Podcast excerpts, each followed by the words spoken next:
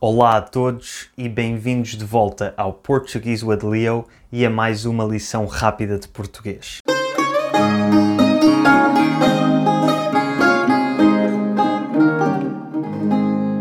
Se são novos por aqui, o meu nome é Leonardo e nestas lições rápidas de português procuro ajudar-vos a melhorar o vosso português. Hoje vamos aprender 5 palavras que os portugueses usam a toda a hora para que vocês consigam compreender melhor aquilo que os portugueses dizem e para que possam também começar a utilizá-las no vosso discurso em português. As palavras que escolhi são usadas por pessoas de todas as idades e gerações, desde crianças até pessoas idosas, e podem ser usadas em quase todos os contextos formais e informais. Antes de começarmos, o tema do episódio de hoje foi votado pelas pessoas que me apoiam no Patreon e daqui para a frente planeio fazer uma vez por mês um episódio escolhido pelos meus patrons.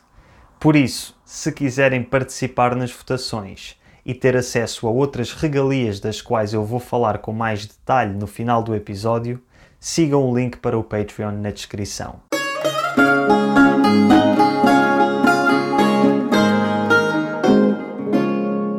Começamos então com a palavra pá.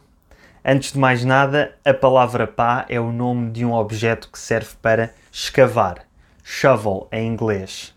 Mas neste caso, estou-me a referir a uma outra utilização completamente diferente da palavra pá, que nada tem a ver com esse objeto. Pá é basicamente um som que adicionamos no início, meio ou fim das frases, dependendo da forma como a estamos a usar, e muitas vezes até metemos um é antes e dizemos Epá, esta palavra é tão comum que até existe um gelado da Olá chamado epá. Não existe uma regra específica, mas normalmente usamos a palavra pá como forma de chamar a atenção da pessoa com quem estamos a falar, ou pelo menos de nos referirmos a ela, como por exemplo buddy, dude ou man em inglês.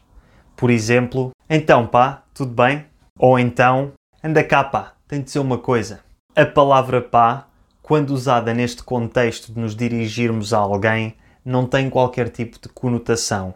Tanto a usarmos de forma positiva, quando estamos felizes com outra pessoa, por exemplo, és o maior, pá, como em situações negativas, em que estamos chateados. Por exemplo, vai para o caralho, pá. Também usamos pá como muleta de discurso quando estamos a pensar naquilo que queremos dizer ou a dar uma opinião.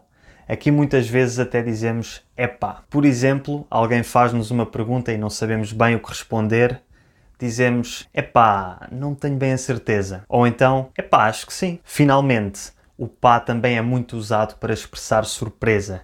E aqui também usamos muito epá. Por exemplo, alguém nos dá uma notícia surpreendente ou conta uma coisa que não estávamos à espera a nossa resposta pode ser: epá, sério? Ou então, quando acontece alguma coisa no mundo real que nos surpreende ou assusta, como por exemplo um carro que passa à nossa frente e quase nos atropela, podemos reagir com: epá, claro.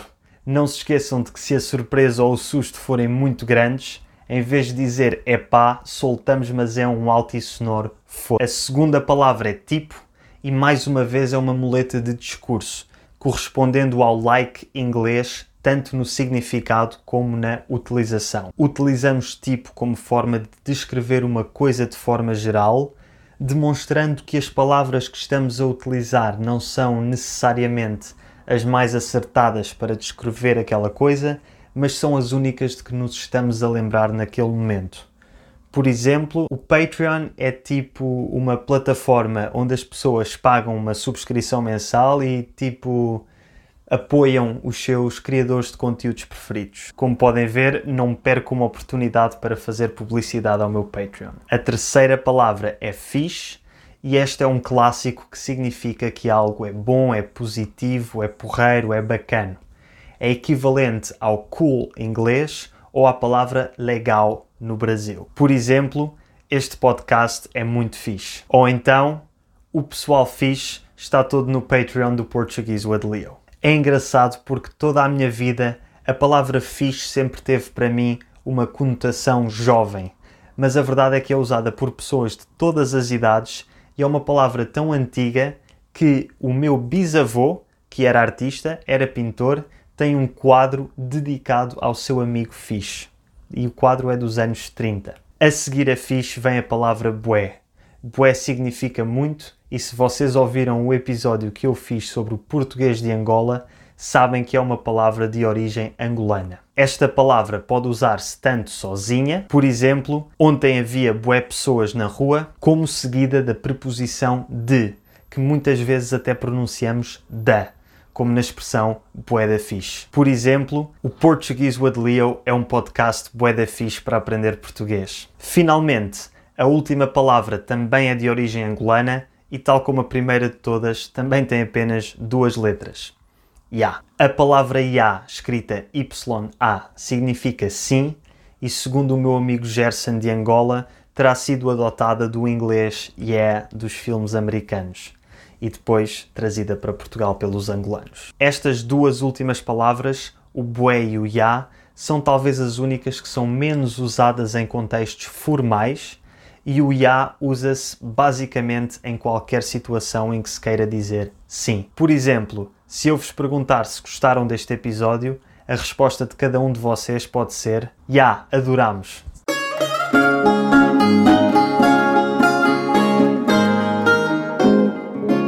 E com esta concluímos. Espero que tenham gostado e que tenham aprendido algo de novo. Para acabar, um muito obrigado a todos aqueles que me apoiam no Patreon.